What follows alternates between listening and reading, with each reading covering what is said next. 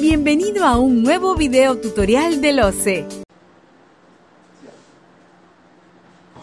Muy buenas tardes y bienvenidos. Mi nombre es José Guamán, soy especialista en contrataciones públicas y capacitador del OCE. Actualmente vengo laborando en un equipo del OCE que brinda asesoría técnica a diversas entidades de los tres niveles de gobierno.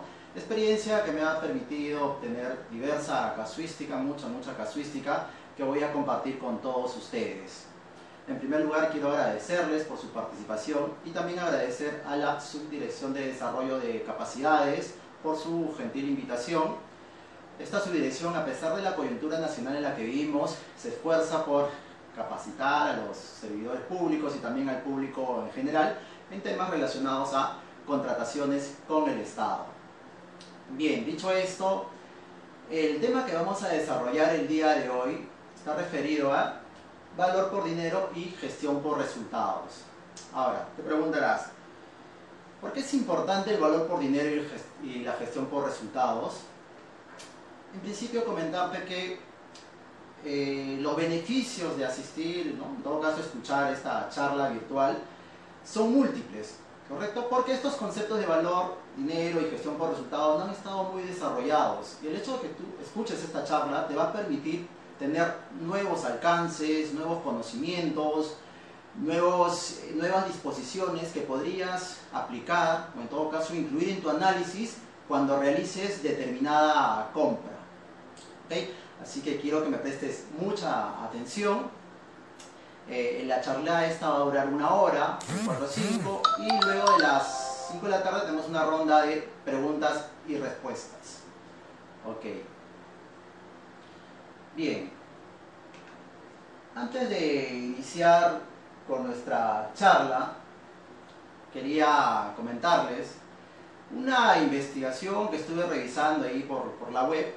Es una consultora que se dedica a hacer indagaciones, investigaciones de mercadeo y de mercado y que tiene algunos conceptos de, valor y, de dinero en sí. ¿no? Lo voy a compartir con ustedes mientras que los demás eh, se van conectando en el transcurso de, esta charla.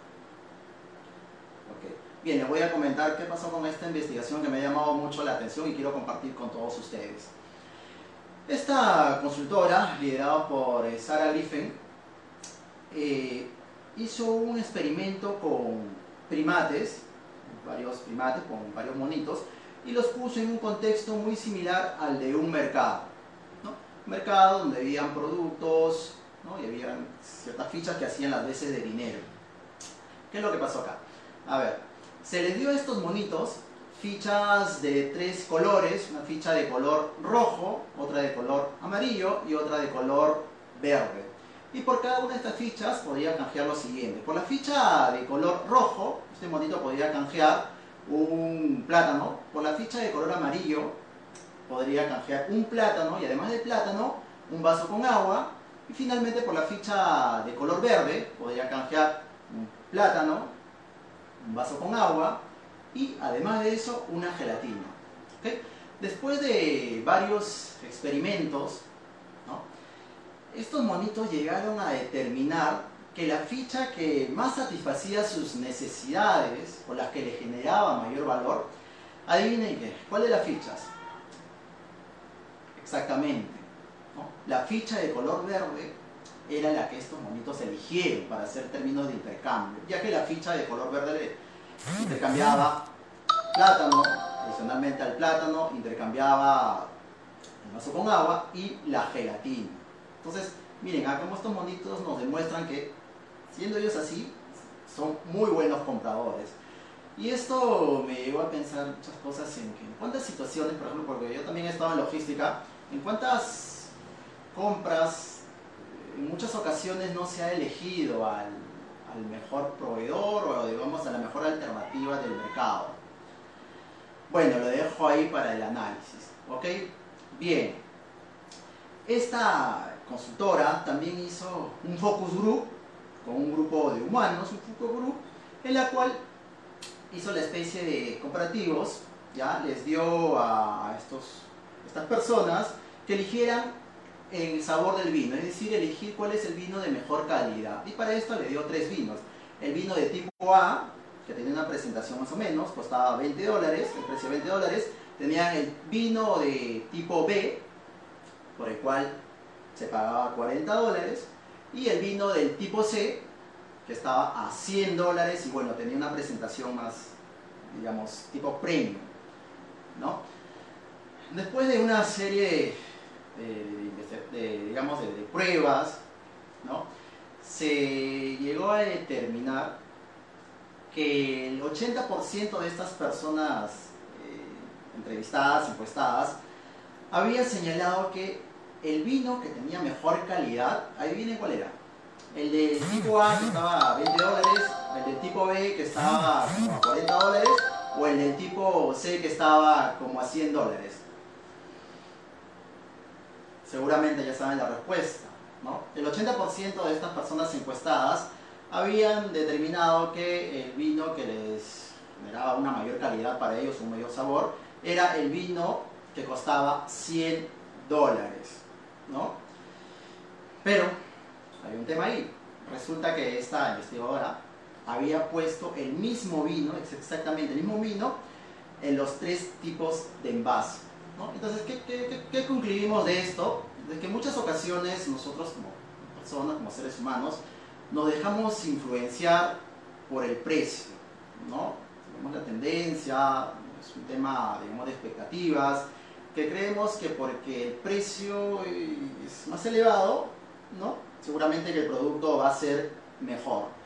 Pero bueno, esto no necesariamente es así, ¿ok? Vamos a romper este mito y al revés tampoco. No, no necesariamente el vino, ¿no? en todo caso el producto de menor precio es el peor.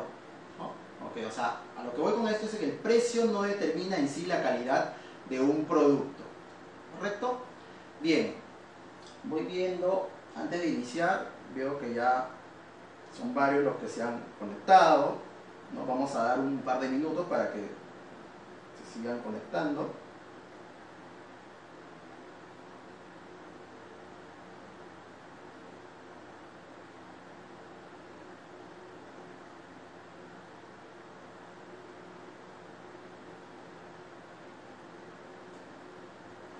Bien. Ok, empezamos. Estoy viendo de que eh, ya tenemos un, buen número de, participantes registrados. Y empecemos. ¿Cuál es el objetivo de esta charla? El objetivo de esta charla, como ya les había comentado hace un momento, es conocer los conceptos de valor por dinero para incorporarlos en nuestras decisiones de compras.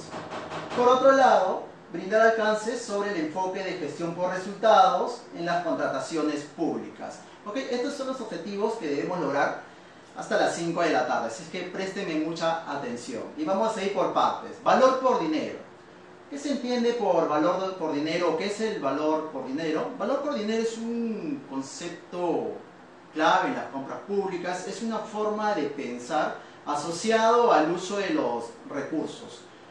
Este concepto nació en Inglaterra, también lo están aplicando países como Estados Unidos, los países de la, Unión Europea, ¿no? que incorporan estos conceptos al momento de realizar sus contrataciones. El concepto de valor por dinero también nos señala de que en cada compra que nosotros realicemos debemos buscar en la medida de lo posible generar un máximo valor por el dinero que está desembolsando el Estado.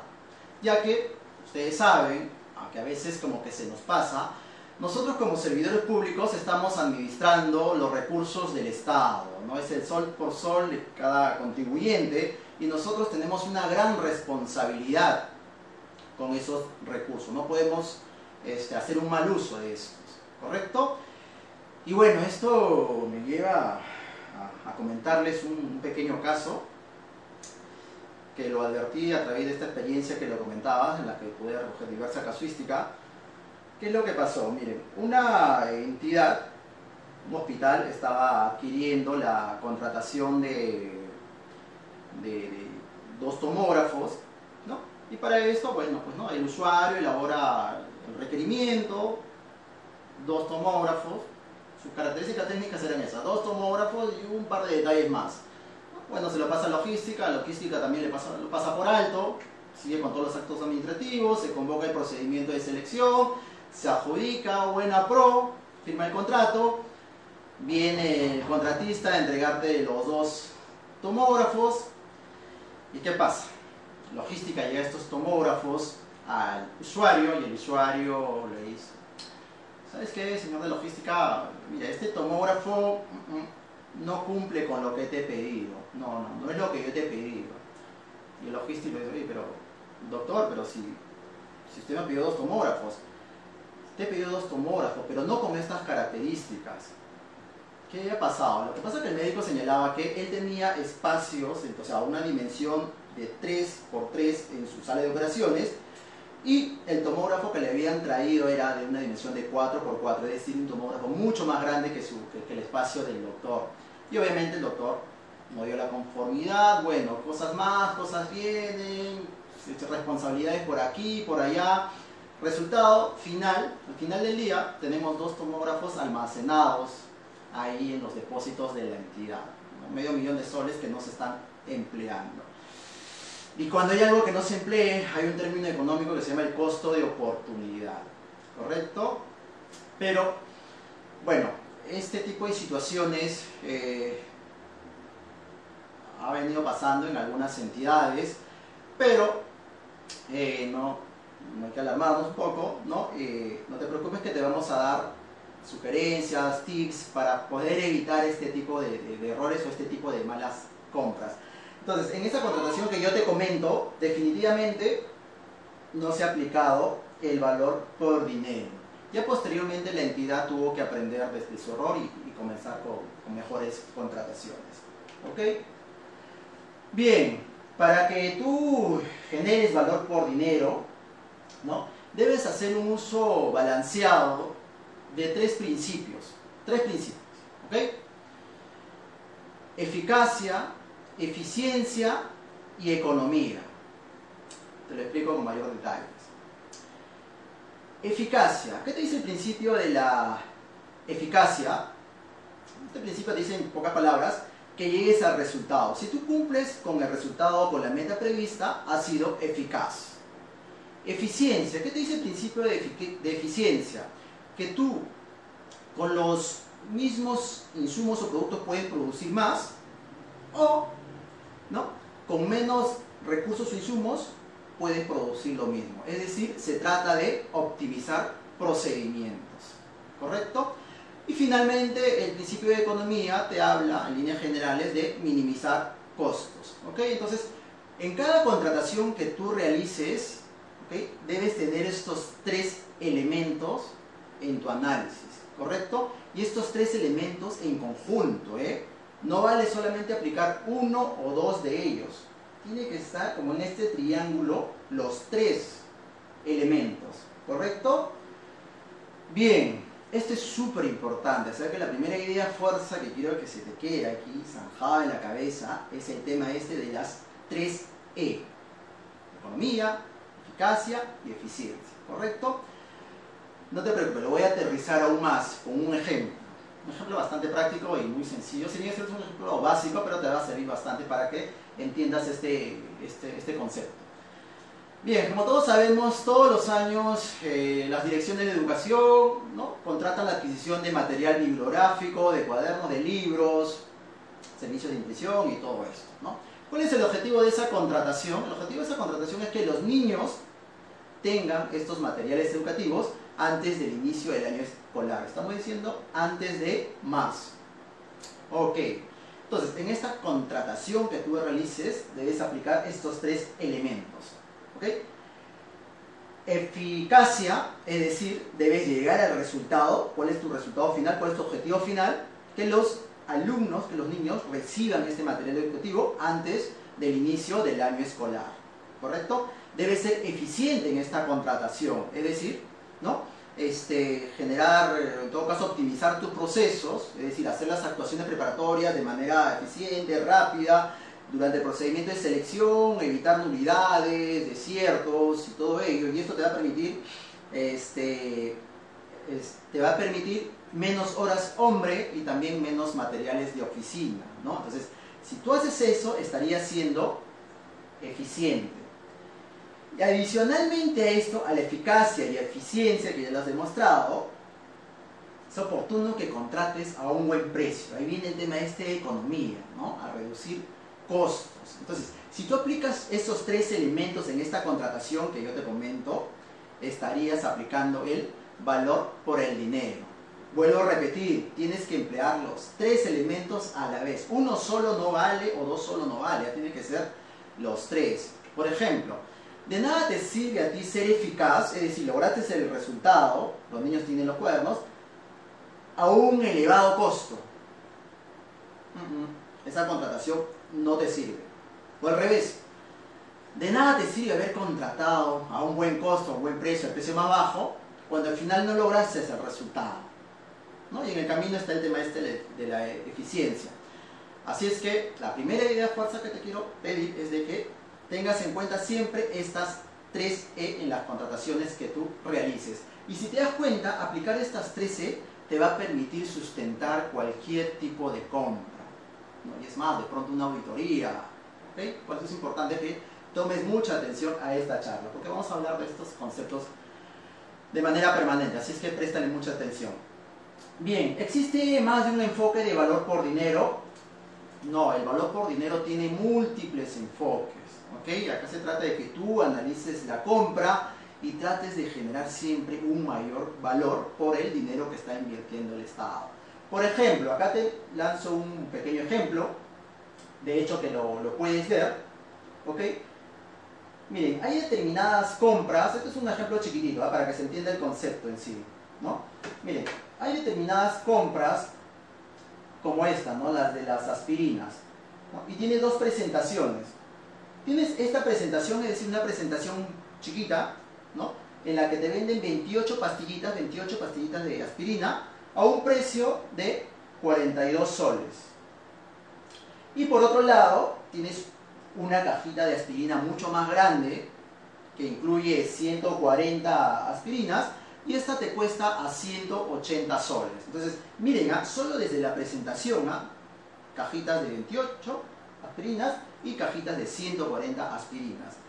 Pregunta, a ver, la, pregunta del millón. ¿En cuál crees tú que estarías generando un mayor ahorro?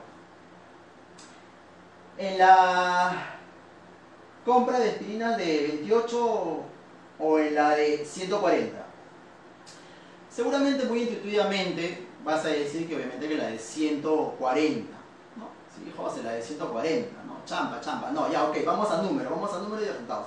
Si hacemos una división, ¿no? Divide 42 soles, te cuesta esta, esta, esta, tableta, divídelo entre 28 pastillas, te va a salir que cada pastilla te cuesta a un sol 50. Ahora, si tú divides estos 180 soles entre las 140 pastillas, te va a salir a un costo de un sol 30. Entonces, tenemos en la tableta chiquitita, por cada pastilla me cuesta como un sol 50, y la otra, la más grande, cada pastillita me está costando como a un sol 30. ¿Cuánto de ahorro hay? 20 céntimos, José, 20 céntimos. Pero ojo, ¿ah? es 20 céntimos por cada pastillita. Ahora, esos 20 céntimos, multiplícalo, no sé, si eres una posta, multiplícalo por 10.000. 10.000 pastillas que contratas al año. ¿Cuánto te sale? Alrededor de 2.000 soles, pico, ¿correcto? Ahora, si multiplicas por 10.000 pastillas, o si eres, digamos, ya un, hospital de primer nivel, ¿no? que contratas eh, la adquisición de aspirinas. Ahora, de pronto, si eres un gobierno regional, eres un hospital regional, ¿no? contratas un millón de pastillas, es decir, tú requieres un millón de pastillas por año, imagínate cuánto de ahorro podría generar solamente haciendo este pequeño análisis de, los tipos de presentación. Entonces, a lo que voy con este ejemplito es de que cuando tú contratas en cantidad, es decir, cuando tú contratas por volumen, definitivamente vas a generar ahorro, pues, ¿no? Porque no es lo mismo contratar esta cantidad que una cantidad mucho más elevada. De hecho que cuando contratas a gran escala, los precios van a ser menores. Y además, vas a poder influir en el precio de los proveedores, ¿correcto? Y vas a poder este, pedir descuentos, precios por volúmenes y todo, y todo lo demás. Pero no solamente esa, ojo, habíamos dicho que hay varios enfoques de valor por dinero. Vamos a este segundo casito.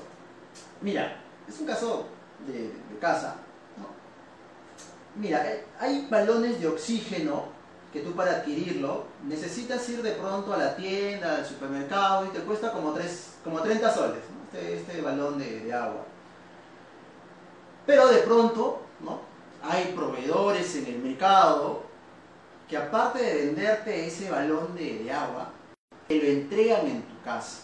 Entonces ahí como que vas viendo la diferencia, no es lo mismo. ¿ah? Uno, tú tienes que ir al mercado y traer el producto, y en otra situación, en otros proveedores, ese mismo producto, ese balón de agua, te lo entregan a tu casa. Y esto me hace recordar un caso en el que tenía cuando yo trabajaba en una entidad, por varias razones no voy a decir el nombre, pero me acuerdo que mm, había un proveedor que te traía el balón de agua, te lo instalaba, o sea, te lo traía en, una institución, te lo dejaba ahí, y aparte de eso te ofrecía estas basecitas que tienen el cañito, por cada 10 balones de agua te ofrecía este tipo de canastitas, no era canastita, ¿no? Este, este tipo de dispensadores de agua, eso es simple, eso es de plástico, donde tú apretas el cañito y sale agüita. Entonces miren, ¿ah? en el mercado hay diversos tipos de proveedores también, diversas ofertas y todo el tema. Es un tema de tener un poco de paciencia, analizar un poco más y contratar con el mejor proveedor que hay en el mercado. ¿no? Así como los monitos. ¿no? En el caso del ejemplo que yo les decía al inicio nada más, los monitos al toque determinaron quién era el, cuál era el producto o el proveedor que le ofrecía mayor beneficio, mayor valor, valor por su compra. Y así de estos tenemos varios ejemplos, ¿no? por temas de tiempo, no voy a poder desarrollar todos. ¿Ok? Bien, avancemos. Tenemos un tema acá. A ver, ¿cuál es la perspectiva actual que tenemos o tiene la mayoría de servidores al momento de realizar la compra? Es decir, ¿cuál es la perspectiva tradicional que tenemos? A ver, con la mano en el pecho, ¿cuál es su enfoque? ¿Cuál es su, su perspectiva que tienen de las compras? En principio, eh, en muchas ocasiones vemos la compra como una simple transacción. Tú me das esa computadora y yo te doy el dinero y ahí queda. O sea, no hay mayor análisis. Me entregas el producto, te doy la plata, me entregas el servicio, te doy la plata y ahí queda el análisis. ¿Correcto? Otro, otro, el enfoque tradicional también nos señala esto, ¿no? Que en muchas ocasiones nos, que en muchas ocasiones el enfoque es meramente procedimental, no solo vemos la forma de la contratación, es decir, si determinada contratación ha cumplido con todos los requisitos legales y procedimentales, esa contratación es buena. ¿no? Es decir, si una contratación ha sido incluida en el plan anual, tiene requerimientos, se ha aprobado el expediente por el titular de la entidad, si se han aprobado las bases, esta base tiene los tres vistos de los miembros del comité de selección, este, se convocó a ver las ofertas, chequeame las ofertas, o sea, no te interesa nada más, simplemente que la oferta tenga, cumpla con lo mínimo indispensable, que tenga la foliación, la rúbrica, buena pro, o sea, toda la parte, solamente la parte procedimental. Nos enfocamos, según la perspectiva tradicional, en muchos aspectos meramente procedimentales. Ahora, el valor por dinero no te está diciendo que rompas esto, ¿ah? no te está diciendo que, la parte procedimental no es importante. De hecho que sí, la parte procedimental y la norma es súper importante. Y es más, la debes cumplir. Pero el valor por dinero lo que te dice es que no solamente basta con esto, sino tienes que ir más allá. Tienes que ver si efectivamente esta compra generó beneficios, generó valor para la población. Recuerda que cada contratación que tú realices está satisfaciendo una necesidad de la población. No puedes perder de vista eso, ¿ok?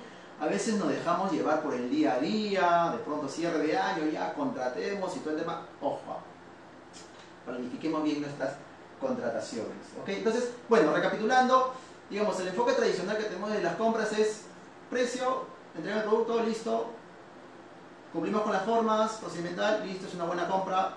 Y si es más, si nos venden a un menor precio, excelente, buena compra. Pero esto, como yo te decía, no es lo único. De hecho que es importante, pero no es lo único. El valor por dinero te permite ir más allá. Ves efectivamente la compra te ha generado un valor para la entidad y es más, para la sociedad. Bien, señores, hemos concluido con la parte introductoria y ahora seguramente tú me estarás preguntando, no José, me estás hablando de valor, dinero. ¿Qué es el valor y qué es el dinero, José? Seguramente me estás preguntando. ¿Ok? Claro, te hablo de valor por dinero. Ahora, ¿qué es el dinero? Empecemos desarrollando qué es el dinero. ¿Ok? ¿Qué es el dinero? Bien, el concepto de dinero incluye, además del precio que tú pagas por el producto, todos los costos asociados a esa contratación, a ese bien o a ese servicio. Todos los costos, tanto monetarios como no monetarios. ¿Ok? Te lo voy a explicar con un ejemplo para que quede más claro.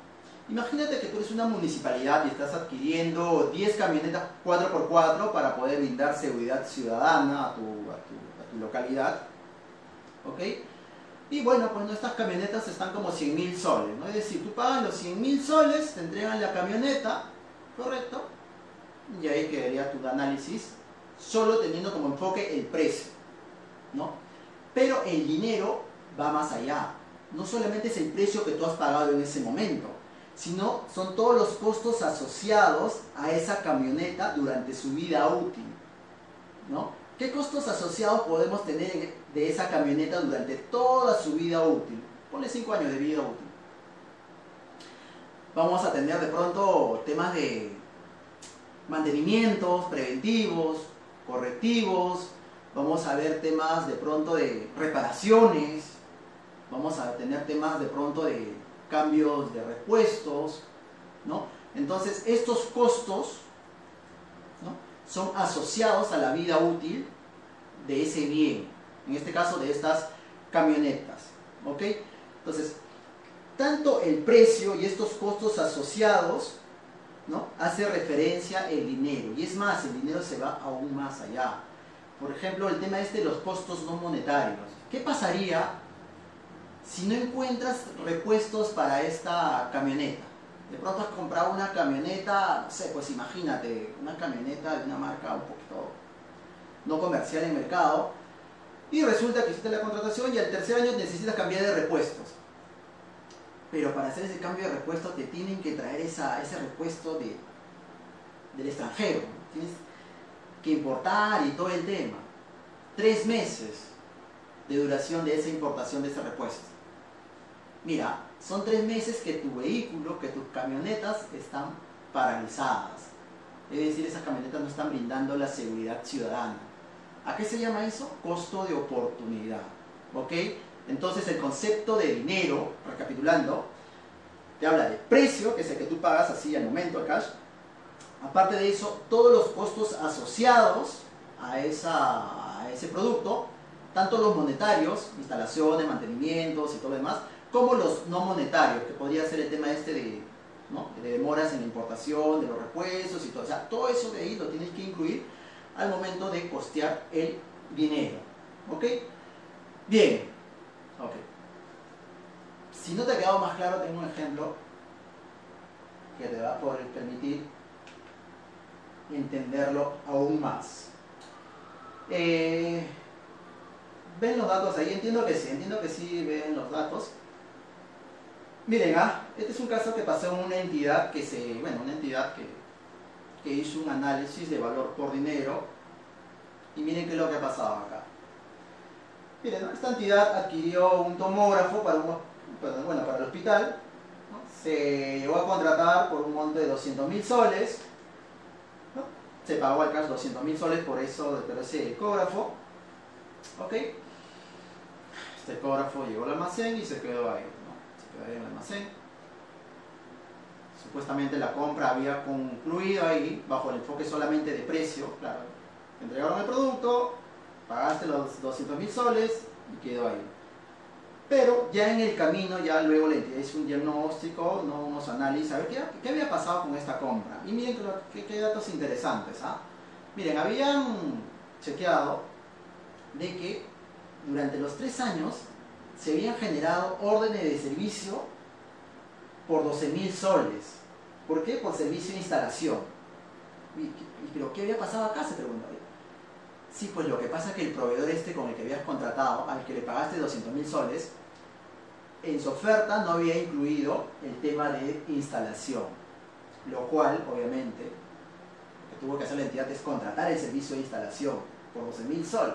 Y no solamente eso, resulta que este ecógrafo requería de un software para poder hacer investigación, perdón, hacer diagnósticos sobre el tema este de los días de embarazo de la, mujer, madre, y es más, ¿no? Te hacía comparativos entre la ecografía 1 y la ecografía después de dos meses, ¿no? La ecografía después de tres meses, o sea, te hacía diversos análisis, pero para hacer esos análisis requería de un software. Dio sorpresa. También se encontró otra orden de servicio por un monto de 10 mil soles y también llegaron a advertirse que en esa contratación hubieron dos mantenimientos por año, ¿no?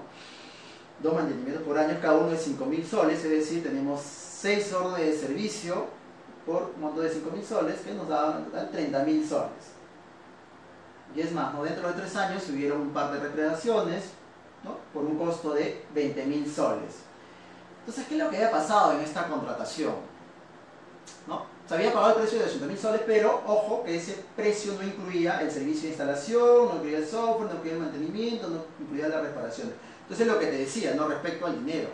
O sea, el dinero no solamente es precio, sino son todos los costos asociados a la vida útil de ese producto o de ese servicio. ¿Ok? Entonces tomen en cuenta eso al momento de realizar sus compras. ¿Ok? No solamente es el bien que va a entregarte sino es todo lo relacionado durante su vida útil. Y es más, ¿ah? y, si podemos ir más aún, seguramente te vas a dar cuenta que en el mercado hay productos, no sé, cualquier producto que duran como tres años, y en el mercado también hay ese tipo de productos que duran como seis años, es decir, la vida útil. ¿no? Por ejemplo, en el caso este que le comentaba de vehículos, ¿no? vamos a tener en el mercado vehículos que su vida útil es de 3 a 4 años, que están cambiando parejo, ya el tercer o cuarto año ya se están ahí fallando, malogrando. Y hay otras camionetas que te duran 7 años, trabajando 5 o 7 años trabajando parejo. Entonces, ese tipo de costos no monetarios también lo debes incluir en tu análisis. No solo se trata de precio, ¿eh? porque seguramente, seguramente bajo el término este de precio, seguramente vas a terminar comprando siempre lo más barato. Pero bajo el concepto de dinero, no va a ser así. Cambia la figura. Ok, supuestamente este caso había quedado así, ¿no? Este, bueno, sí, pues efectivamente, ¿no? Metimos la pata, dicen los servidores. No necesariamente hemos aprovechado el uso de los recursos del Estado, pero bueno, en fin. Este, lo tomaron como, de, buena manera y comenzaron a tomar en cuenta estos aspectos para sus futuras contrataciones. Pero eso no quedó ahí, miren, no quedó ahí. ¿no? Eh, uno de estos operadores muy minucioso, muy proactivo, fue un poco más allá. Oye, ya, ok, pero ¿qué, pasó con esa contratación? Hagamos, vamos a recapitular, a ver qué pasó durante la fase de actuaciones preparatorias y durante la fase de selección. Y se puso a revisar las ofertas de esta contratación, ¿no? De los dos tomógrafos, ¿no? Del, perdón, del tomógrafo por 200 mil soles. Se puso a revisar las ofertas presentadas. ¿no? Y había advertido que durante la fase de selección había tres ofertas. Se había presentado el postor A, que había ofertado 200 mil soles, que, que ganó. El postor B, que había ofertado a 222 mil soles. Y el postor C, que había ofertado a 230 mil soles. Bueno, como la entidad solamente tenía este concepto de precio, dijo, ya, ok, mira, a ver, tengo tres ofertas, una de 200, otra de 222 mil y otra de 230 mil. Ya, ok. Bueno, la primera. Solo bajo el enfoque de precio. Obviamente, menor precio, ganó la buena pro. ¿No? Ok.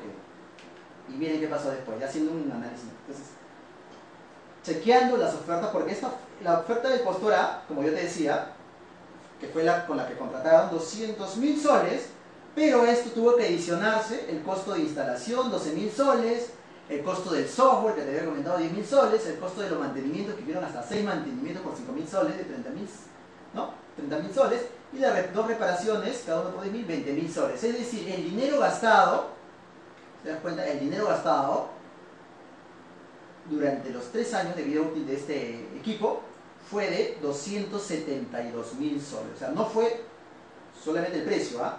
sino fue todos los costos asociados, es decir, 272 mil soles. ¿Ok? Y miren la oferta del postor B. A ver, chequeen un segundo. Postor B había ofertado por 222 mil soles, pero sorpresa. El postor B había incluido en su oferta brindarte la instalación gratuita. Era una empresa que estaba, digamos, acostumbrada a hacer este tipo de servicio postventa, como yo te decía, ¿no? Hay diversos proveedores en el mercado, algunos que ofertan más cosas. En este caso, el postor B ofrecía bastante servicio de postventa. Por la instalación no te cobraba. Venía, te instalaba el, equipo en, tu, el hospital, el software venía incluido en el equipo, y es más, te realizaba dos mantenimientos gratuitos por año. Y más aún, ¿no? como la gelatina de monito, te daba las reparaciones gratuitas, dos reparaciones gratuitas por año. Entonces, en el caso del postor B, mira, cero costo. ¿Por qué? Porque este postor había incluido estos costos en su oferta.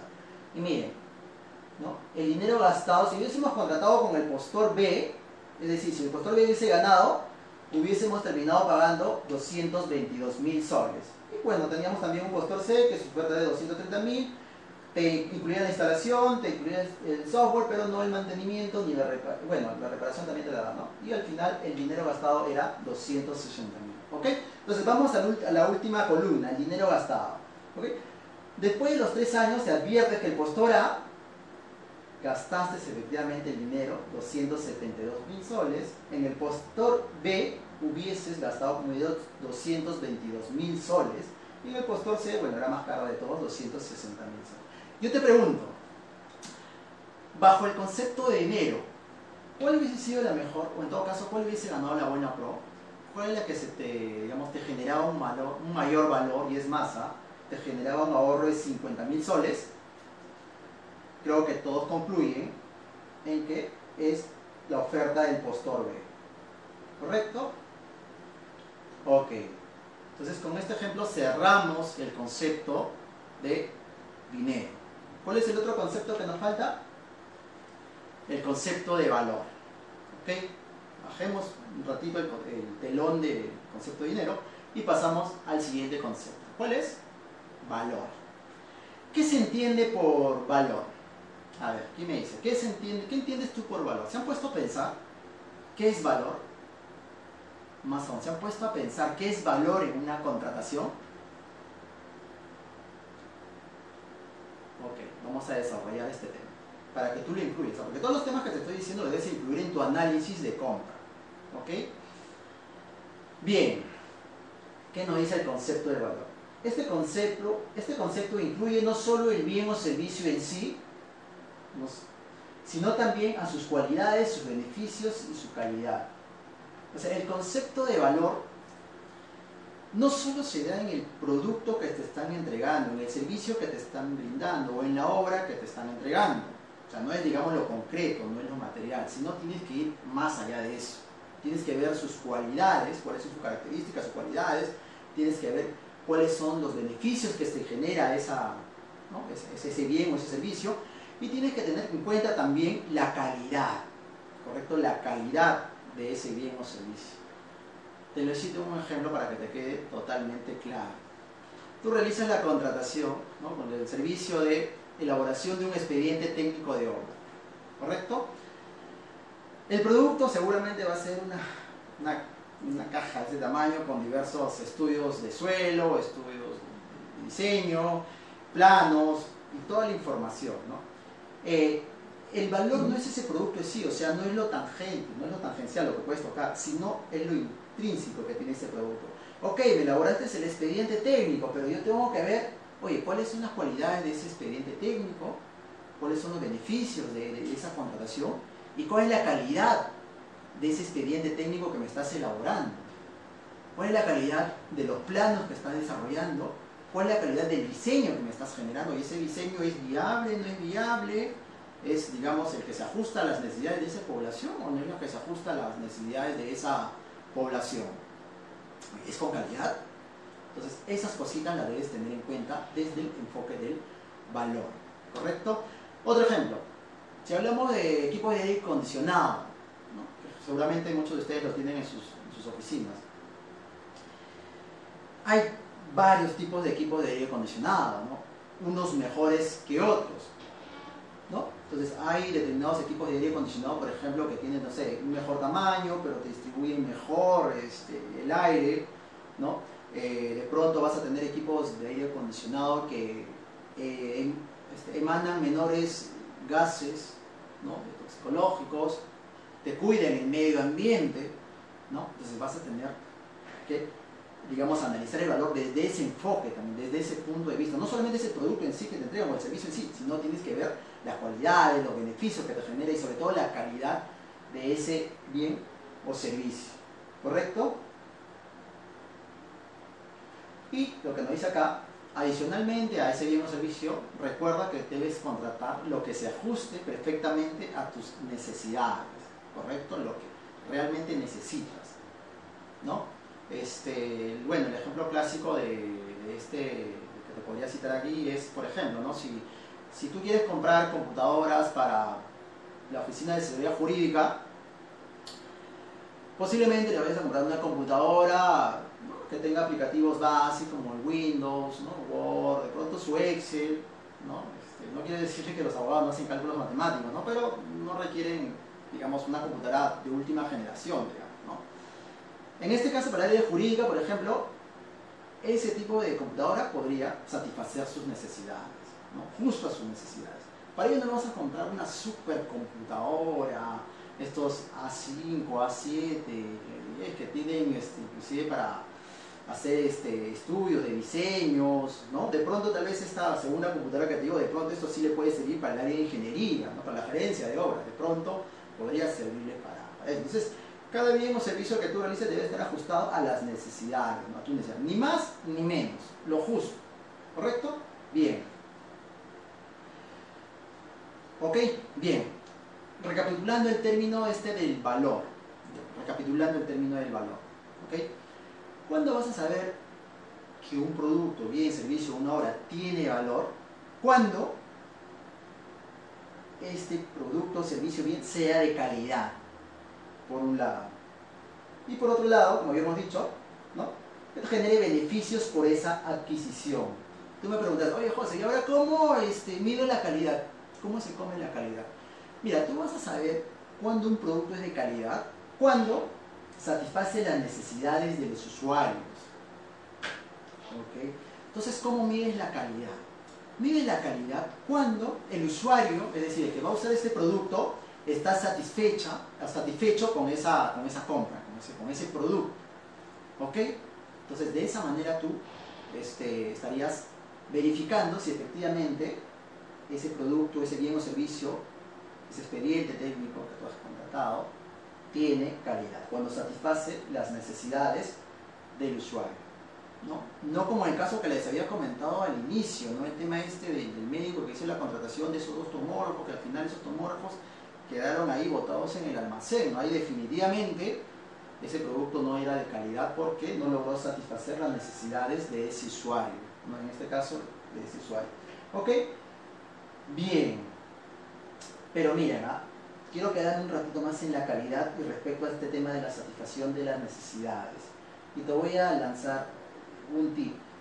Para que tú puedas satisfacer las necesidades del usuario, ¿qué es lo que tienes que hacer?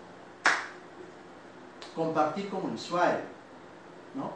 Llamar al usuario, preguntar al usuario, decirle ya, ok, tú me has pedido tal producto, es esto, tal característica, tiene estos beneficios, tiene estas cualidades, oye, pero en el mercado yo de pronto he visto estos productos que tienen tales características, que posiblemente sean mejores, a ver, chequéalo, verifícalo, oye, señor usuario, ¿está de acuerdo con esta contratación? ¿Está bien? A ver, chequéate tus contrataciones anteriores, a ver si el, no sé, una contratación que yo te hice hace tres años ¿Qué tal con tu contratación? ¿Todo bien? ¿Hay que mejorar un aspecto, otro aspecto? Entonces, ese feedback se tiene que hacer de manera permanente para que logres satisfacer las necesidades de ese usuario.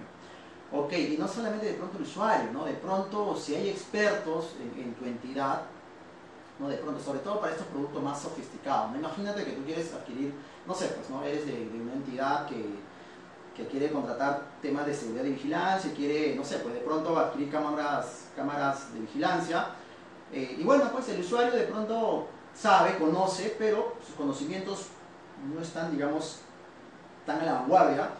La misma norma te permite, ¿no? o en todo caso no te impide, de que contrates a expertos, ¿no? a un experto que te pueda dar mayores alcances sobre esta contratación que es relativamente más sofisticada.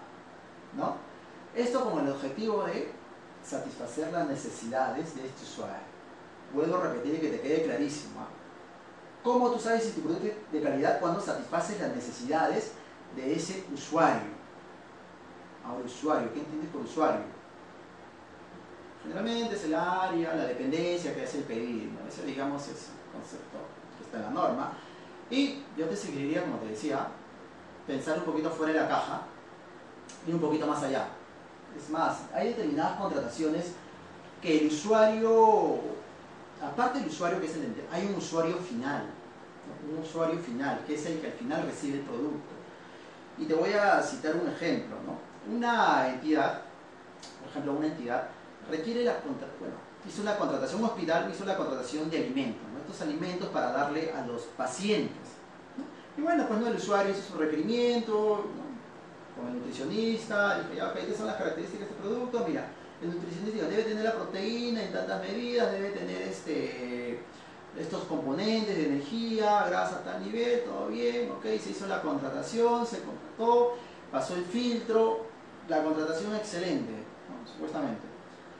Entonces, eh, se hizo indagaciones más a detalle, si bien es cierto el usuario, final, el usuario quedó satisfecho, pero cuando tú le vas a preguntar al paciente qué ha pasado en una de estas entidades que le dije que aplicaba el valor por dinero, fueron hasta el paciente para preguntarle qué tal les había parecido este producto, o sea, este alimento industrial que les había comprado la entidad, el hospital. Y resulta que los pacientes casi el 60% de los pacientes, había indicado que no estaban satisfechos con esos alimentos. ¿no? ¿Por qué? Porque habían indicado de que estos alimentos tenían un, digamos, un componente muy, sintético, era como que muy industrial, y estos pacientes preferirían más comidas caseras. ¿no? Y estos decían, mira, ¿sabes qué? Esto yo no lo como, ¿por qué? Porque no, no cumple, o sea, no, no me gusta, en pocas palabras, no, no me gusta. Este, y lo que hizo, este, lo que hacían estos pacientes era esperar de que sus, parientes le entregaran este, los, alimentos. ¿no? Entonces, en esta situación, por ejemplo, si bien es cierto, se logró satisfacer al usuario de la entidad, pero yo te digo que hay que ir un poquito más allá, ¿no? irnos al usuario final. ¿Correcto? Bien. Ese es por un lado, ¿no? Calidad. Parece que la calidad ha quedado clarísimo. Ahora, pasemos al segundo aspecto, los beneficios por la adquisición. ¿Qué beneficios te genera esta adquisición? Y tenemos dos aspectos acá. Miren, ¿ah? ¿cuáles son los beneficios que te puede generar una adquisición? Y esto ya vamos a salir a, pensar un poquito fuera de la caja. Yo te pregunto, ¿por qué una contratación pública que hacen las entidades, que son las mayores compradores del país, ¿por qué a través de las compras públicas no podemos generar o promover el desarrollo social, económico y ambiental? ¿Por qué no? ¿Por qué no podemos eh, promover el desarrollo social? ¿no? Por ejemplo, en una contratación de servicio y vigilancia, ¿por qué no podemos incluir los términos de referencia que requerimos que la empresa cuente con el 10% de personas con discapacidad dentro de su pool ¿no? de servidores de vigilancia o en todo caso, imagínate, servicio y limpieza. ¿Por qué no podemos pedir eso? ¿no? ¿Estaríamos fomentando el empleo para estas personas con discapacidad? Yo creo que sí, ¿verdad? ¿No? En esta misma contratación de servicio limpieza, ¿por qué no podemos incluir en los términos de referencia que la empresa que contrate, ¿no? la adjudicada de la Buena Pro, incluya dentro de sus, de sus productos de limpieza, ¿no? el, digamos, el enlace, el detergente, la lejía, los productos que sean biodegradables, o sea, es decir, que no, que no contaminen el ambiente. ¿no? Entonces, de esta manera podemos promover la sostenibilidad en este caso, tanto social, desarrollo humano, ¿no? desarrollo humano, como también la sostenibilidad ambiental. Al igual, en el caso este que yo les comentaba, en el caso este de, los equipos de aire acondicionado, ¿por qué no pueden poner en las características de este, de este equipo de aire acondicionado que sean características que contaminen menos el medio ambiente? Entonces, estos serían los beneficios de esa contratación. Y también, ¿por qué no podemos promover a través de las compras públicas el desarrollo económico? ¿Por qué no? ¿No? De pronto, en la región Loreto, quiero contratar la adquisición o en todo caso el servicio de confección de uniformes para los niños. ¿No? ¿Por qué no incluir dentro de los términos de referencia que se va a beneficiar a las MIPES de la región Loreto? ¿No? ¿Por qué no? De pronto tenemos a fecha algunas restricciones, pero como yo te decía, la idea es ir pensando fuera de la caja. Esta parte de acá ya es algo un poco más evolucionado, promover sostenibilidad social, económico y ambiental, es algo por el cual está caminando la norma. Es más, si tú chequeas las bases estándar del OCE, vas a ver que inclusive hay factores de evaluación para promover el desarrollo social, ¿no? Promover el tema de este, se otorga puntaje a las empresas que promueven la responsabilidad social, promueven la no violencia contra la mujer, ¿no? Si hablamos de términos ambientales, también se, eh, otorga puntaje por las ofertas que incluyan ISOs ambientales. ¿no? De pronto la parte económica habría que ir desarrollándola un poco más. Por ejemplo, en normas como Uruguay, México, Colombia, hacen mucho hincapié en esto de acá. En esto de acá. Promover la sostenibilidad social, económica y ambiental a través de las contrataciones públicas. ¿No sería excelente? ¿No sería genial? Y también promover la innovación tecnológica. ¿Por qué no a través de las compras públicas podemos promover la innovación tecnológica? Es decir, la creación de nuevos productos. Por ejemplo, tú sabes que, bueno, actualmente no tenemos medicina contra, contra digamos, los pacientes de cáncer, pero ¿qué te parece esta contratación? Mira, que ya igual se está investigando en, en otros países, en la cual, una contratación en la cual tú asumes los riesgos con el laboratorio, con el proveedor. ¿no? Sabes qué, ya ok, voy a hacer una contratación en la cual yo quiero pastillas o medicamentos que me curen a los pacientes del cáncer. ¿Correcto? ¿Cómo hago esto? Ok, pero ojo, no necesariamente laboratorio o el contratista va a lograr obtener la cura contra el cáncer. ¿ah? De hecho, que va a hacer investigaciones y todo. O sea, hay un, hay un riesgo grande por parte de, digamos, de la entidad, ¿no? porque son recursos del Estado. Pero yo, ok, ¿por qué no asumimos el riesgo 50-50? Es decir, ok, señor laboratorio, ¿no? quiero que me hagas unos medicamentos para la cura de estos pacientes, ¿correcto? Yo te voy a pagar el 50%, ¿no? Pero si tú me logras curar a estos pacientes, o en todo caso mejorar la calidad de vida, te voy a pagar el otro 50%. Es decir, asumimos riesgos. Entonces, de esta manera estarías promoviendo innovación tecnológica, promoviendo innovación tecnológica a través de las contrataciones del Estado. ¿Correcto? Como ya te había dicho hace un momento, el Estado es el mayor comprador en el país y, ¿por qué no? Promover, como yo decía, el desarrollo social, económico, ambiental y también la innovación tecnológica. Bueno, en la presentación, espero que la tengas, ahí te he dejado esos pequeños ejemplos. Eh, esto ya es tarea para la casa. acá tenemos un, pequeño gráfico, no es el martillazo por si acaso, que también es muy bueno. es un poco más simple. Eh, tenemos una grafiquita, por un lado está el mayor valor, entonces por este lado está, perdón, recapitulo. En este eje horizontal, si te vas para este lado, estás pagando más, es decir, hay un mayor dinero, si te vas por este lado, hay un menor dinero. ¿Se entiende? Yo creo que sí. En el eje del valor, ¿no? En la medida que tú vas subiendo, va generando mayor valor. Entonces, mira, tenemos para determinada contratación, tenemos la situación B, la situación D y la situación A y la situación C.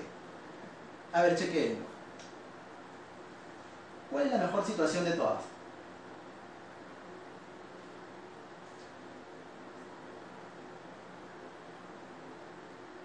Estamos de acuerdo con decir que la C. ¿Por qué la C? Porque la C, en la C gastas un menor dinero ¿no? y obtienes un mayor valor. ¿Te das cuenta? ¿Cuál es la peor opción? ¿Cuál es la peor opción? Seguramente la B, ¿correcto? ¿Por qué? Porque la B estás pagando más por un valor chiquitito. ¿no? Este, bueno, ¿no? esta grafiquita te, cierra el tema este, lo que hemos estudiado hace un momento, el tema de valor ¿no? y el tema de dinero. ¿Correcto? Entonces, yo ya he dicho que en cada contratación debemos ver la manera, la forma, analizar, pensar más allá de la caja para poder generar un mayor valor por el dinero. Ok, ya para cerrar el telón este valor por dinero, vamos a recapitular ya de manera general para que te quede aún más claro. Habíamos dicho que para aplicar valor por dinero, ¿qué tenemos que emplear? Las tres E. ¿Cuáles son esas tres E? Eficacia, eficiencia y economía. Y analizarlos de manera conjunta, ¿ok? Tienen que ir estas tres de manera conjunta. Una sola no te sirve, tienen que estar las tres, ¿correcto? ¿Qué hemos dicho también respecto al concepto de dinero? El concepto de dinero incluye el precio, pero aparte del precio, todos los costos asociados a ese producto o a ese servicio durante su vida útil. ¿Correcto? Entonces, por lo tanto, se entiende que dinero es más que precio. ¿Correcto? Bien, si hablamos de, valor, ¿qué habíamos dicho de valor? ¿Cómo se genera valor o cómo tú mides el valor? Cuando logras satisfacer las necesidades del usuario, calidad, ¿correcto? ¿Cómo tú generas valor? Cuando haces una compra de calidad. ¿Cómo mides la calidad? En la medida que hayas satisfecho las necesidades del usuario, ¿correcto? Y también el valor se puede medir a través de los beneficios que te genera esa compra. ¿Cuáles son los beneficios que te genera la compra? ¿No? Porque va más allá de la contratación. El tema este de promover la sostenibilidad social, económica y ambiental. Y también promover innovación tecnológica. ¿Correcto? Entonces, estos nuevos conceptos, estos nuevos elementos, elementos lo debes aplicar en cada contratación que tú realices. ¿Ok? Bien. Bajamos el telón de valor por dinero y pasamos al siguiente tema que está relacionado a la gestión por resultados. ¿Qué entendemos por gestión por resultados? A ver, ¿qué entendemos por gestión por resultados? ¿Qué nos dice la teoría? La gestión basada en resultados es un enfoque de gestión del sector público cuya función es facilitar a las organizaciones públicas la dirección efectiva e integrada de su proceso de creación de valor público a fin de optimizarlo a través de la gestión por resultados, ¿no? debes que optimizar, asegurando la máxima eficacia, eficiencia y efectividad de su desempeño ¿no? para la consecución de los objetivos de gobierno y la mejora continua de sus instituciones. ¿no? Entonces, la gestión por eh, resultados te dice, de manera general, es de que tú como entidad tienes que optimizar tus procesos, optimizar tus actividades para poder lograr el resultado previsto. ¿Correcto? Este enfoque, no crean que viene de la, de la pública, es exclusivo de la pública, no, este enfoque de gestión por resultados se creó en la privada. Yo recuerdo mis inicios de, de carrera profesional, yo trabajaba en una institución bancaria, no voy a decir el nombre por obvias razones, pero, bueno, te comento ya, de manera de, anécdota. Mi chamba consistía en afiliar tarjetas de crédito. en la medida que yo afiliaba tarjetas de crédito, este, yo tenía mi comisión, mis beneficios y todo el tema. No, pero ojo, ¿ah? ahí la entidad bancaria lo que me decía es, José, ¿sabes qué? Tú te vas a mantener en la chamba y vas a generar beneficios en la medida que tú me cumplas con resultados cada trimestre. Ojo, ¿ah? mira, ¿cómo se medía? Si tú me cumples con determinada cantidad de tarjetas afiliadas, estarías cumpliendo el resultado y te mantienes. Y vas a tener comisiones y todo el tema. Me José, si tú no cumples con los resultados, de pronto en este primer trimestre, ya ok, como es nuevo, pero si al segundo trimestre no me cumples con los resultados, Chao. Entonces las empresas privadas aplican bastante este enfoque de gestión por resultados. Como sabes, a las empresas privadas les importa el resultado. ¿no? Mientras que tú llegues al resultado, ¿no? esta empresa privada va a estar satisfecha contigo. Entonces, este enfoque ¿no? de gestión por resultados se viene, en todo caso, se ha incorporado a la normativa de contrataciones del Estado.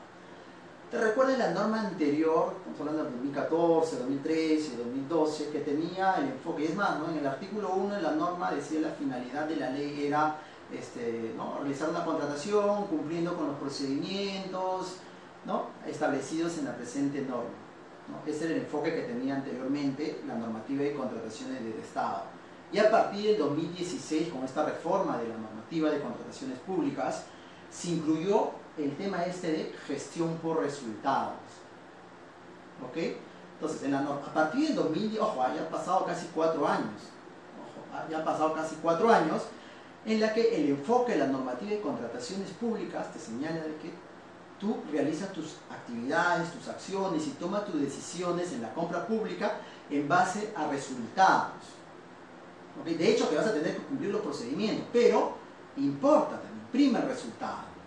Queda recapitulando. Entonces, cuando hagas cada contratación, en todo caso, gestión por resultado te dice que, oye, señores de la entidad, primero lo que ustedes tienen que saber en todo caso, tener bien claro, tener interiorizado en su cabecita, tener que tener interiorizado en el chip cuál es el resultado que, lo, que busco obtener. Por ejemplo, ¿no? Si tú quieres contratar la ejecución de la obra, tú quieres que la obra, tú estás haciendo una, una, construcción de un colegio y quieres que este colegio esté construido de acá a dos años antes del inicio del año escolar. ¿no? Por ejemplo, ok, queremos contratar la ejecución de una obra, iniciamos este año y queremos que esta obrita esté ya disponible para los niños en el 2023. Entonces, lo primero que debes tener en claro, y todos los actores involucrados en la contratación, ¿quiénes son los actores involucrados en la contratación? El usuario, el órgano encargado de las contrataciones, el área de presupuesto, de pronto asesoría jurídica, obviamente titular de la entidad, el gerente general, ¿no? Este, y todos los actores involucrados en este objetivo que es darle ese colegio a los niños para el 2023, deben tener claro que lo que buscan, lo que el objetivo es ese, deben tener interiorizado antes de iniciar cualquier actividad. Entonces, una vez que tengas interiorizado eso, vas a tener que ver la manera de optimizar tus procesos, de hacer tus flujos, de tal manera que logres a ese resultado en el 2023 que te citaba en este ejemplo. ¿Correcto? Y dentro de esto vas a tener que tomar decisiones y todo lo demás enfocado a eso. Primer resultado. ¿Ok? Bien, de eso te habla en líneas generales la gestión por resultado. ¿Ok? ¿Por qué se incluyó esto también en la norma? Porque se había visto que, como habíamos comentado hace un momento respecto al valor por dinero, es que el enfoque tradicional que tenemos es el procedimental. En la medida que se cumpla con todos los aspectos procedimentales, ¿no? que, esté el, que esté el plan anual, que esté el expediente aprobado, que esté la base, cumpliste con todo, ya ok, tu compra es perfecta. No necesariamente. ¿Correcto? Que es importante de todas maneras, ¿ah? es súper importante pero no es lo único, ¿correcto? Tienes que ir más allá. Y eso te permite el enfoque de gestión por resultados. ¿Ok? Bien, este, les voy a citar ya un par, de, un par de ejemplitos respecto a la gestión por resultados que he podido advertir en estos diagnósticos que he estado realizando. ¿Ya?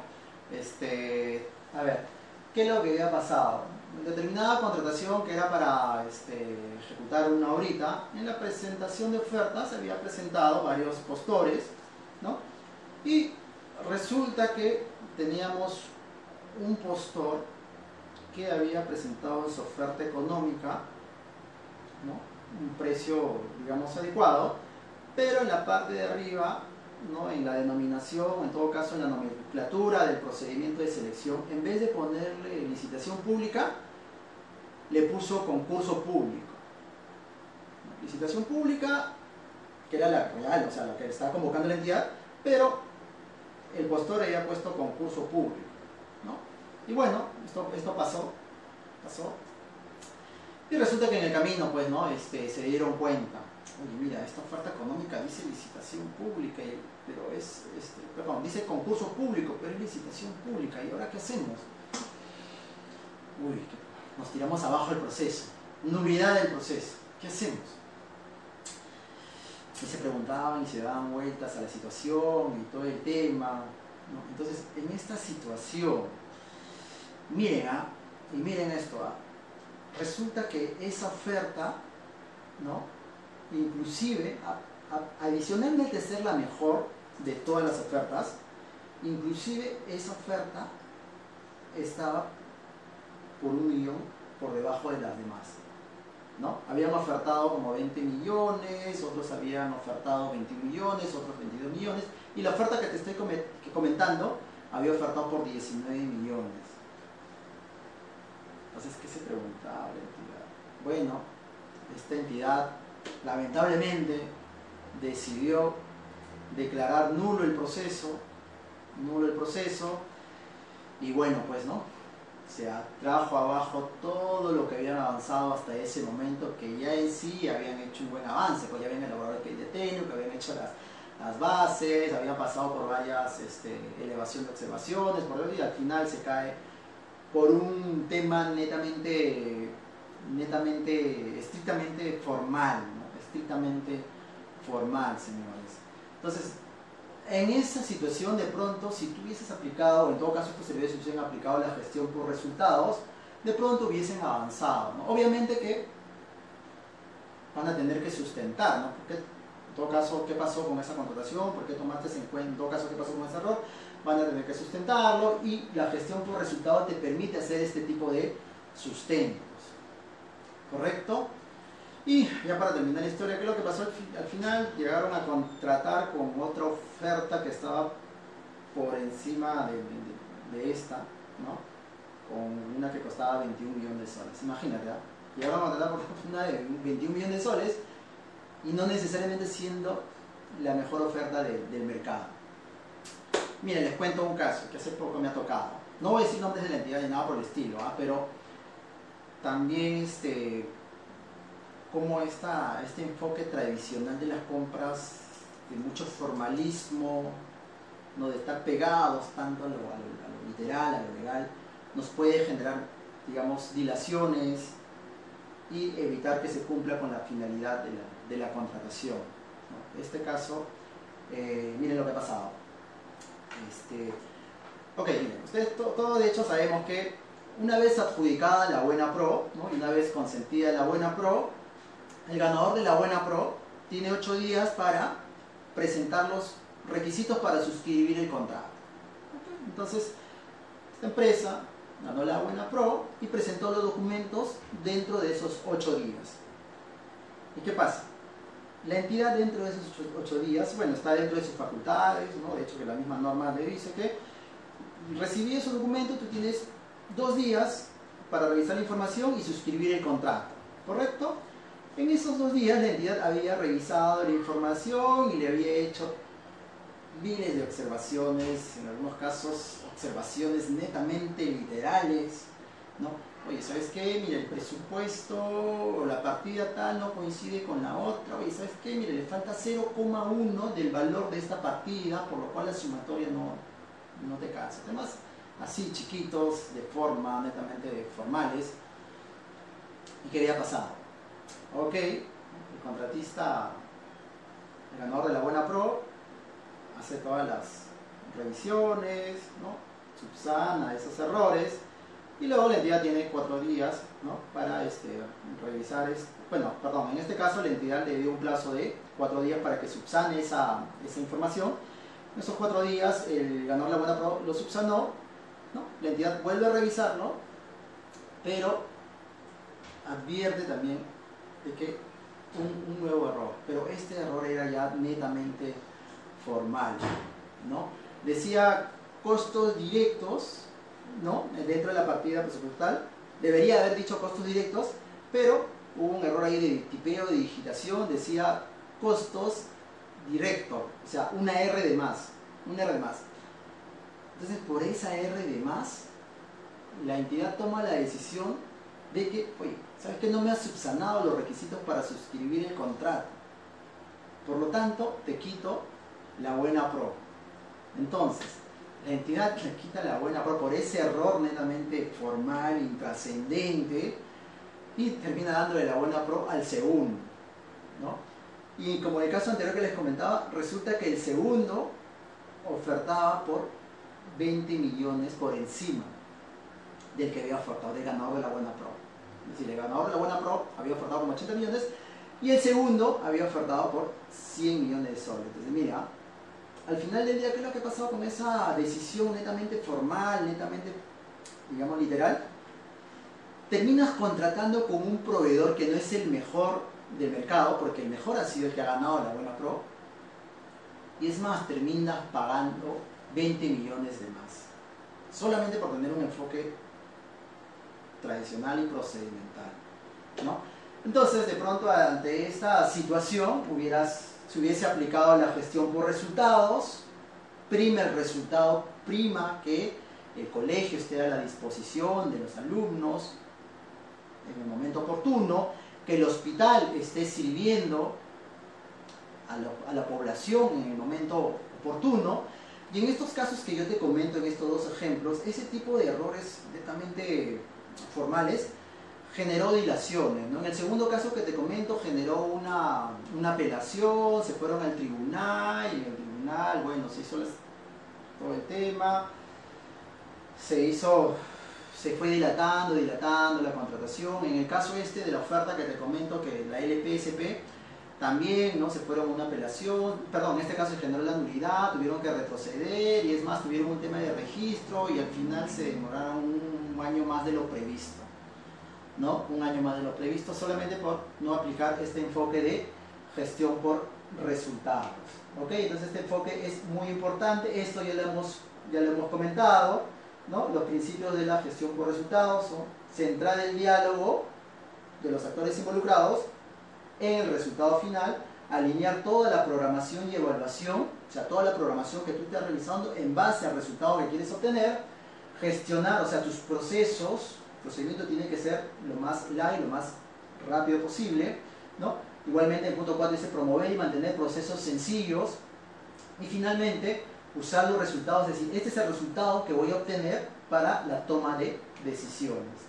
Y es más, ¿no? si deseas puedes también, de hecho que sí, ¿no? aplicar los principios de eficacia y eficiencia en las decisiones que tomes, ¿no? que te van a permitir aplicar correctamente este enfoque de gestión por resultados.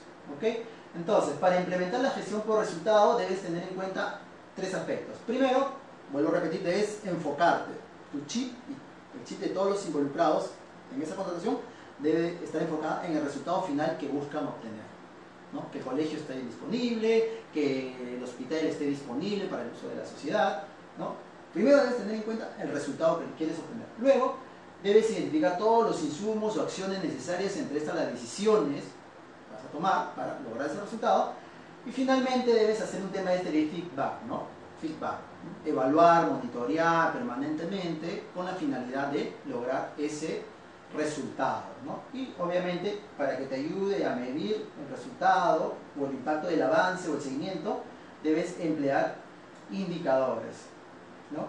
Entonces ya para terminar el tema este de la gestión por resultados, solamente quiero citarte ya la última, que me ha pasado, que me ha llamado este, mucho poderosamente la atención en una de las de, experiencias que tengo cuando se hizo una recepción de una obra en una localidad alejada, ¿no? no voy a decir la ciudad ni, el departamento, pero, pero es algo que, que, ha pasado realmente. ¿no? ¿Qué es lo que ha pasado? Yo, bueno, este, tuve la oportunidad de estar en esta recepción de, una obra ¿no? en un hospital. Se había hecho la contratación de un hospital por 80 millones de soles, un hospital de cuatro pisos que tenía todos los equipamientos instalados, entonces estábamos en la recepción. Pero ojo, este, este hospital estaba previsto para entregarse en dos años, pero por estos temas, pues, ¿no? Demoras por aquí, dilaciones por aquí, por allá, formas por aquí, por allá. No lo habían ejecutado en dos años, sino en cuatro años, ¿no? Más o menos cuatro años. Estaba previsto para dos años, pero se hizo en cuatro años, pero al fin y al cabo se logró concluir con la obra. ¿no? Entonces estábamos en la etapa de recepción, ¿no? estaba el comité de recepción de la obra, de la entidad, también del contratista, y también la, la población, la población muchos de ellos felices porque ya prácticamente la obra ya estaba concluida, ya estaba, digamos, para poder utilizarse. Y bueno, pues ¿no? todos estaban bien, la población estaba muy contenta, muy cómoda, pero de pronto me llama mucho la atención la cara, bueno, yo, sé leer bastante bien las, los rostros, entonces veo la cara de un poblador y, no lo veo tan, tan emocionado, tan satisfecho. Entonces me pregunto, ¿qué, pasó? No? ¿Estará mal? Entonces yo me acerco y le pregunto, este, caballero, le digo, ¿está de acuerdo con esta obra que le estamos entregando o hay algo que está mal por ahí? Y me dice, joven, sí, o sea, mira, en realidad me dice, este hospital, esta obra no me sirve, no me sirve para nada, me dice. Yo le digo, oye, pero, o sea, ¿cómo no te, no te va a servir para nada? Mira, hay un hospital de cuatro pisos, tiene todos los equipos instalados, hay tomógrafos, hay equipos de ecografía, jugadores y todo el tema. No, joven, me dice. Lo que pasa es que hace seis meses murió mi hijo, ¿no? Y hace seis meses no teníamos este hospital bueno, en realidad me quedé mudo, pues no sabía qué responder, no sabía qué responder. Entonces, en el tema este de, de gestión por resultados, también hay que aplicarle un sentido de urgencia, ¿ya? un sentido de urgencia a las contrataciones que nosotros realicemos. Y más si son obras, si son productos o bienes que van a lograr satisfacer las necesidades de la población. Aplicar también sentido de urgencia. Bien, señores, pasamos a una ronda de preguntas. ¿No? Vamos a pasar una ronda de preguntas de 10-15 minutos y con esto estaríamos cerrando el taller. A ver.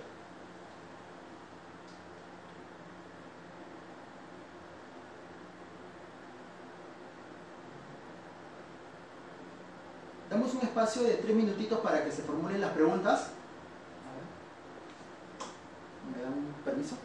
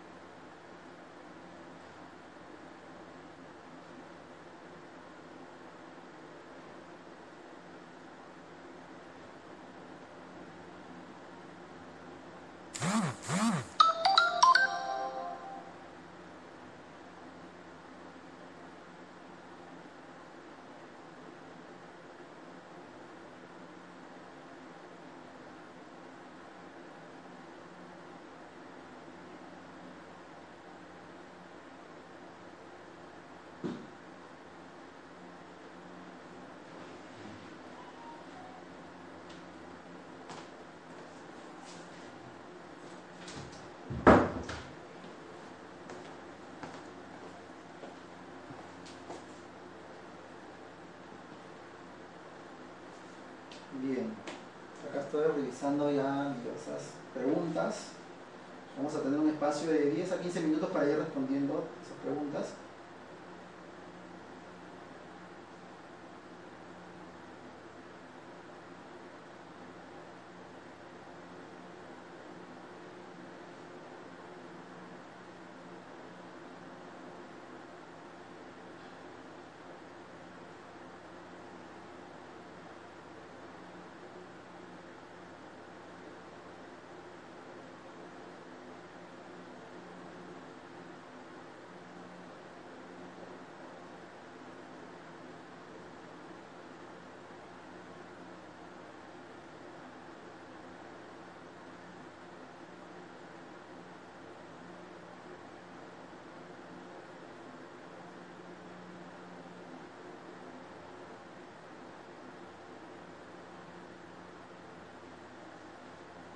Bien, me está llegando la siguiente pregunta. Eh, me indican de si es que el concepto este de valor por dinero se puede aplicar a contrataciones este, de, emergencia, contrataciones directas por emergencia.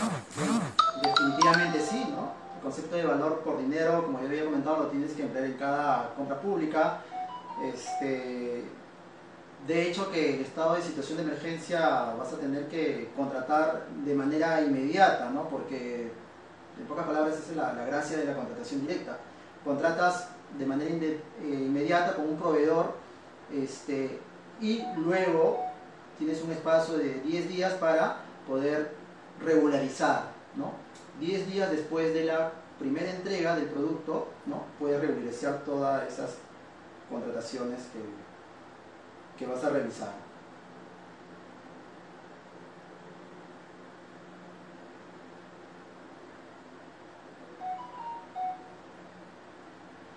A ver, acá tenemos más preguntas.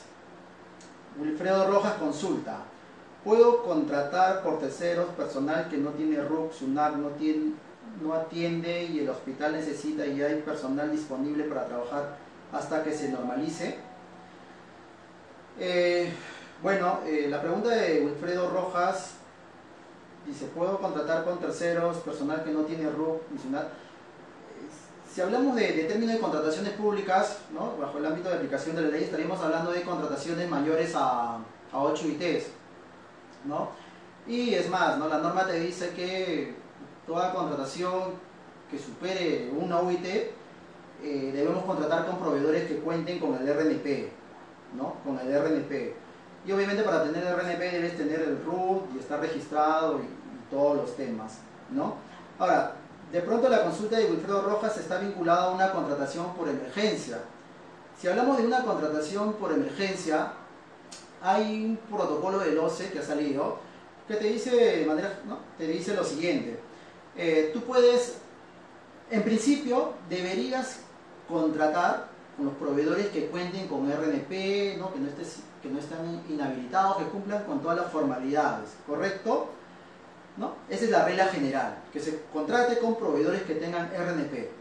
Pero también te dice que si de manera excepcional o de manera coyuntural, por determinados aspectos, en determinadas zonas, ¿no? te encuentres con proveedores con, que no cuenten con RNP, de manera excepcional podrías contratar con estos proveedores que no tienen RNP. Ahora, obviamente que van a tener que regularizar su situación dentro de los 10 días posteriores a la entrega, en el momento de la, digamos, de la, de la regularización. A ver, Henry Franco nos dice, se empleará, se empleará para seguir con los contratos que han sido suspendidos por COVID-19. Gestión por resultados se empleará para seguir con los contratos que han sido suspendidos por el COVID-19 habría que ver, ¿no? Habría que ver si estos contratos este, se han realizado bajo el alcance de la ley de contrataciones del Estado, ¿no? De ser así, ¿no? De ser así, si están bajo el ámbito de la ley de contrataciones del Estado, podrías aplicar la gestión por resultados, sí, podrías aplicar la gestión por resultados. Obviamente debes sustentar esta, esa decisión, ¿no? Debes sustentar técnicamente por qué estás continuando con esa contratación, mucho va si hablamos del tema de gestión por resultados, mucho va a depender del sustento que, tú hagas, ¿no? estoy, digamos, en este caso continuando con esta contratación o he decidido tomar esta acción debido a que yo lo que busco es cumplir con este resultado, ¿no? De pronto el resultado es atenuar estos temas de, del COVID-19, ¿no? Quiero evitar la propagación del coronavirus. Entonces, es, la gestión por resultados te, te, permitiría darle ese sustento, pero ojo, vuelvo a repetir, va a depender mucho del sustento que le deas, ¿ok?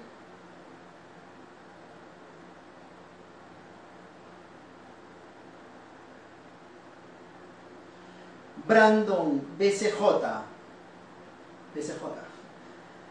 Pregunta, ¿el concepto valor por dinero está regulado en la ley de contrataciones? Lo indica textualmente. El concepto de valor por dinero es un concepto, ¿no? es una forma de pensar, ¿ya? Eh, que digamos no está textualmente citado en la normativa, ¿no? textualmente no está situada en la normativa, es un concepto, es una forma en la que tú realizas tus contrataciones, ¿correcto? Lo que sí te puedo decir es de que la norma dice algo muy parecido al concepto este de gestión por, perdón, de valor por dinero, ¿no? ¿Cuál es si tú chequeas el artículo 1 de la ley te dice, ¿no? Que la finalidad de la presente ley es maximizar, maximizar, ¿no? El uso de los recursos, ¿no? Contratar, ¿no? contrataciones a mejor precio y de buena calidad, ¿no? O sea, de manera, no textualmente, como se ha editado en este momento, pero tiene una redacción muy parecida al del valor por dinero, ¿ok? Lo que pasa es que, como decía, este concepto de valor por dinero es una forma de pensar, ¿no? Es un concepto que lo aplican, por ejemplo, como decía, en Inglaterra, en Estados Unidos, ¿no? No lo dice textualmente su norma, o en todo caso, cada norma tiene su propio concepto de valor por dinero. En Inglaterra tiene su propio concepto de valor por dinero, el estado, la norma de Estados Unidos tiene su propio concepto de valor por dinero, eh, los países de la Unión Europea tienen su propio concepto de valor por dinero y nosotros en Perú también tenemos nuestro propio concepto de valor por dinero, ese concepto de valor por dinero que nosotros tenemos acá en Perú, lo podrías chequear en el artículo 1 de la Ley de Contrataciones del Estado.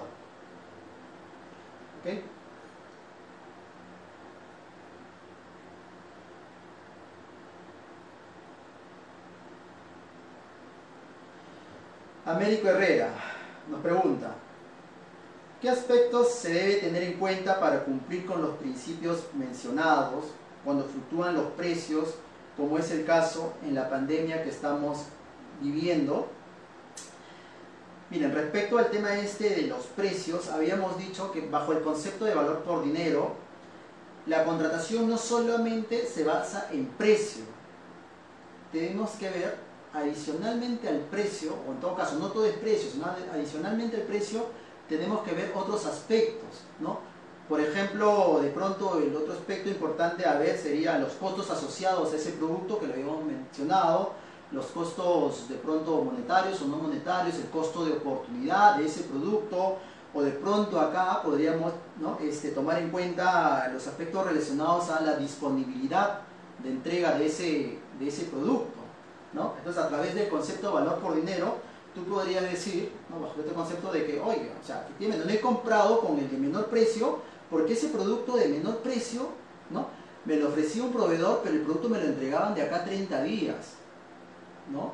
Estaba baratito, sí, baratito, sí, pero me lo entregaban de acá 30 días. Entonces, que te entregue un producto en situación de emergencia de acá 30 días no te sirve mucho, pues, ¿no? Porque lo que tú quieres es contratar de manera inmediata, ¿ok? Entonces, de pronto ahí uno de los, de los aspectos, aparte del precio que estés, digamos, analizando, sea el tema este del valor, ¿no? Del valor que le estás dando. Oye, el otro proveedor, si bien es cierto, me está cobrando un poco más, o tal vez más, pero me entrega el producto al día siguiente, o tiene la disponibilidad de ese producto, ¿no? Está a la mano. ¿Se acuerdan del caso este del concepto de, que yo les decía respecto al tema este de la disponibilidad de, de repuestos, ¿no? Se acuerdan que ahí hay un costo de oportunidad. Oye, ¿qué pasa ya? Ok, compro un equipamiento, pero este equipamiento, cuando se malogre, va a requerirse de, repuestos, pero estos repuestos yo los tengo que adquirir de fuera y esos tres meses de importación, ¿no? Eh, es un tiempo perdido, ¿no? Es un tiempo perdido. Entonces, eso de ahí, ¿cómo se valoriza? De pronto, costo de oportunidad, de pronto, tal vez este, el elemento este costo de oportunidad podrías aplicarlo en el análisis que estés este, realizando Américo, ¿no? Bien.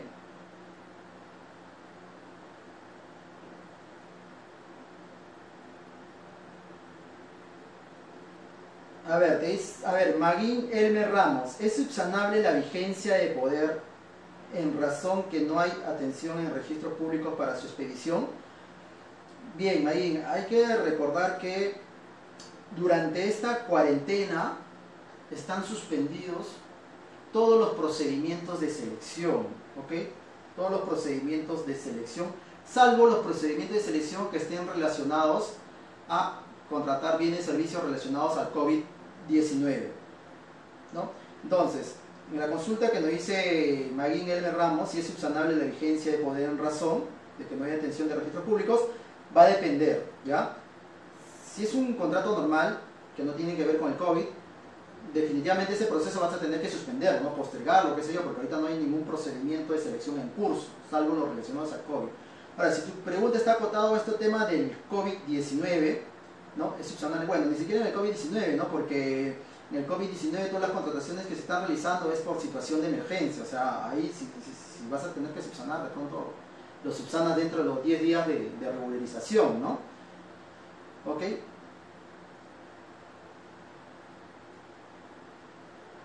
Bien, José Palomino, mi tocayo, me pregunta, cuando se realiza la convocatoria de la buena se realiza la convocatoria, bueno, se realiza la convocatoria, entiendo yo, se debería especificar que el bien incluya instalación, mantenimiento, etc. o simplemente esos detalles se evalúan cuando los postulantes presentan sus propuestas.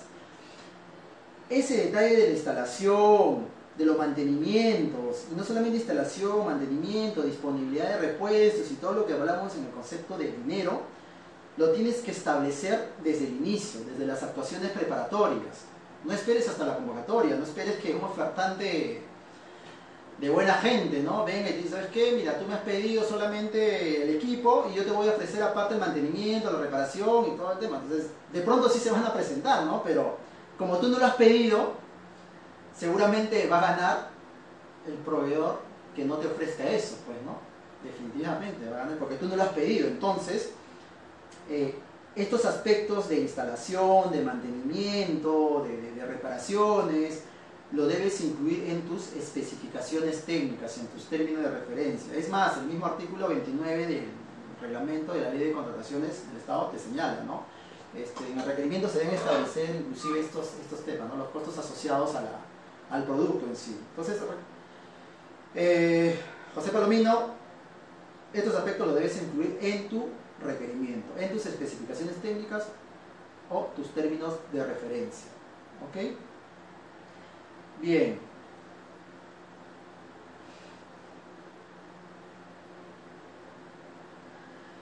Milusca, Débora Gutiérrez.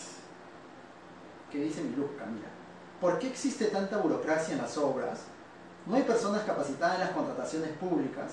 Por ejemplo, en las canastas de las municipalidades, ¿quién supervisa a los proveedores? Bien, mm, hay que ser, digamos, hay que ser también este, críticos nosotros mismos. Lo que dice Miluska, entiendo que, es este, privado. Eh, de pronto, de pronto en unas entidades más que en otras hay, hay burocracia, sí, entiendo que sí que bueno, este, lo que pasa es que, bueno, nosotros como Estado debemos seguir procedimientos, este, normas, ¿no? que, nos da el mismo Estado para poder contratar, ¿no? Y no solamente en contrataciones públicas, ¿ah? sino también en los demás sistemas, en los demás sistemas de, la administración pública, ¿no? Son como 11 sistemas de, de la administración pública, tienes el Sistema Nacional de Presupuesto, el Sistema Nacional de Inversión Pública, el Sistema Nacional de Control, o sea, hay varios sistemas que de pronto el público o el privado podría entender que hasta cierto punto hay burocracia, ¿no? Pero bueno, son procedimientos que se deben seguir, ¿no? Porque está establecido por norma, los servidores públicos tienen que respetar esos procedimientos, pero como habíamos dicho, la gestión por resultados te podría ir agilizando esto procedimientos. ¿no? Y, lo, que dice, haciendo, digamos, este, un poquito de feedback, ¿no? ¿Deberían capacitarse? Sí, efectivamente, ¿no? Los servidores públicos deberían capacitarse, sí, totalmente de acuerdo, ¿no? No solamente el público, sino también el privado, ¿no? Las instituciones privadas también capacitan a su personal, ¿no? Y, por eso, justo al inicio de la, de la charla de hoy, este, hice hincapié en este gran esfuerzo que está este, haciendo la Subdirección de Desarrollo de Capacidades del OSCE, ¿no? que está, a pesar de esta coyuntura que estamos viviendo, está promoviendo la capacitación en, esta, en este momento desde casa. ¿no? De hecho que sí, ¿ok? Bien.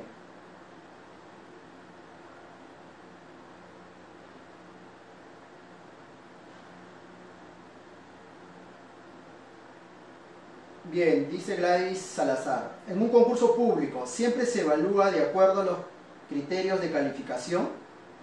Si un postor presenta beneficios adicionales a los, solicitados, ¿puede pedir que éste sea considerado en su calificación? La entidad está obligada a considerarlo de oficio. Bueno, acá este, Gladys hay que tener en cuenta que los criterios de calificación, bueno, las especificaciones técnicas, los términos de referencia, donde se señala, digamos, las características del bien o el servicio, eh, los requisitos de calificación y los factores de evaluación, ¿no? ya están dados por la entidad. ¿Y dónde puedes verificar esto? Lo vas a verificar en las bases que publica la entidad en la convocatoria. ¿no? Esas son las reglas de juego. Esas, digamos, son las reglas de juego con el cual el comité va a proceder a evaluar cada una de las ofertas. ¿ok? Entonces, el comité de selección al momento de evaluar las ofertas se va a sujetar a lo señalado tanto en los términos de referencia o especificaciones técnicas, tanto en los requisitos de calificación que pidió la entidad y los factores de evaluación, así como también en los documentos de admisión de la oferta. Entonces, todos esos documentos de emisión, requisitos de calificación y factores de evaluación lo vas a poder encontrar en las bases. El comité de selección no puede ir más allá de eso. No, puede irse más allá de eso. Peor aún, no puede hacer cosas de oficios durante el procedimiento de selección. Bien, la última. Bueno chicos, eh, veo que hay, que hay varias consultas, este, muy interesantes todas. He tratado de coger algunas. Este, bueno, cerramos con Esther.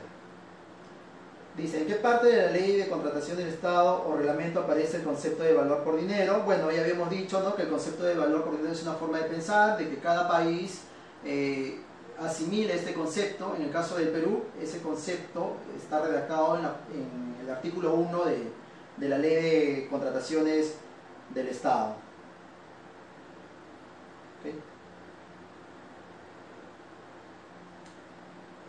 Bien, señores. Eh, bueno, se les ha dejado el, material ahí para que puedan descargarlos. Hay aspectos muy, muy interesantes respecto a valor por dinero, al enfoque de gestión por resultados. ¿no? El objetivo de esta charla era darle como que pinceladas, ¿no? despertar el interés de todos ustedes en estos nuevos conceptos que en realidad son muy, muy, muy interesantes. ¿ah?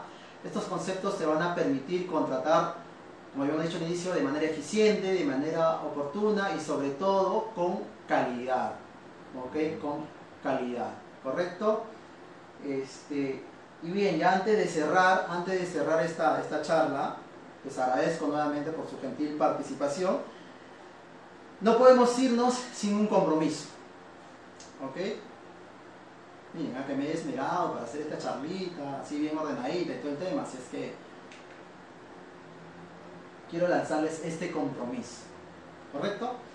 Este va a ser el compromiso que ustedes se tienen que llevar de esta charla y lo tienen que implementar, ¿ok? Concluir esta charla, ya cuando inicies tus labores, de pronto por la coyuntura por remoto, o ya cuando culmine la, la cuarentena, quiero que te comprometas conmigo a esto. Debes fomentar al interior de tu entidad el empleo de los conceptos de valor por dinero y gestión por resultados en las compras públicas que realices. ¿ok? La idea es fomentar estos conceptos, que cada vez más operadores logísticos, más usuarios conozcan estos conceptos para que puedan realizar una compra eficiente, oportuna y sobre todo con calidad. ¿ok? Entonces, Este es el compromiso que, bueno, quiero que ustedes asuman conmigo. Yo les voy a poner un 20 por adelantado, sé que lo van a hacer muy, muy bien. Y muchas gracias y conmigo será hasta la próxima.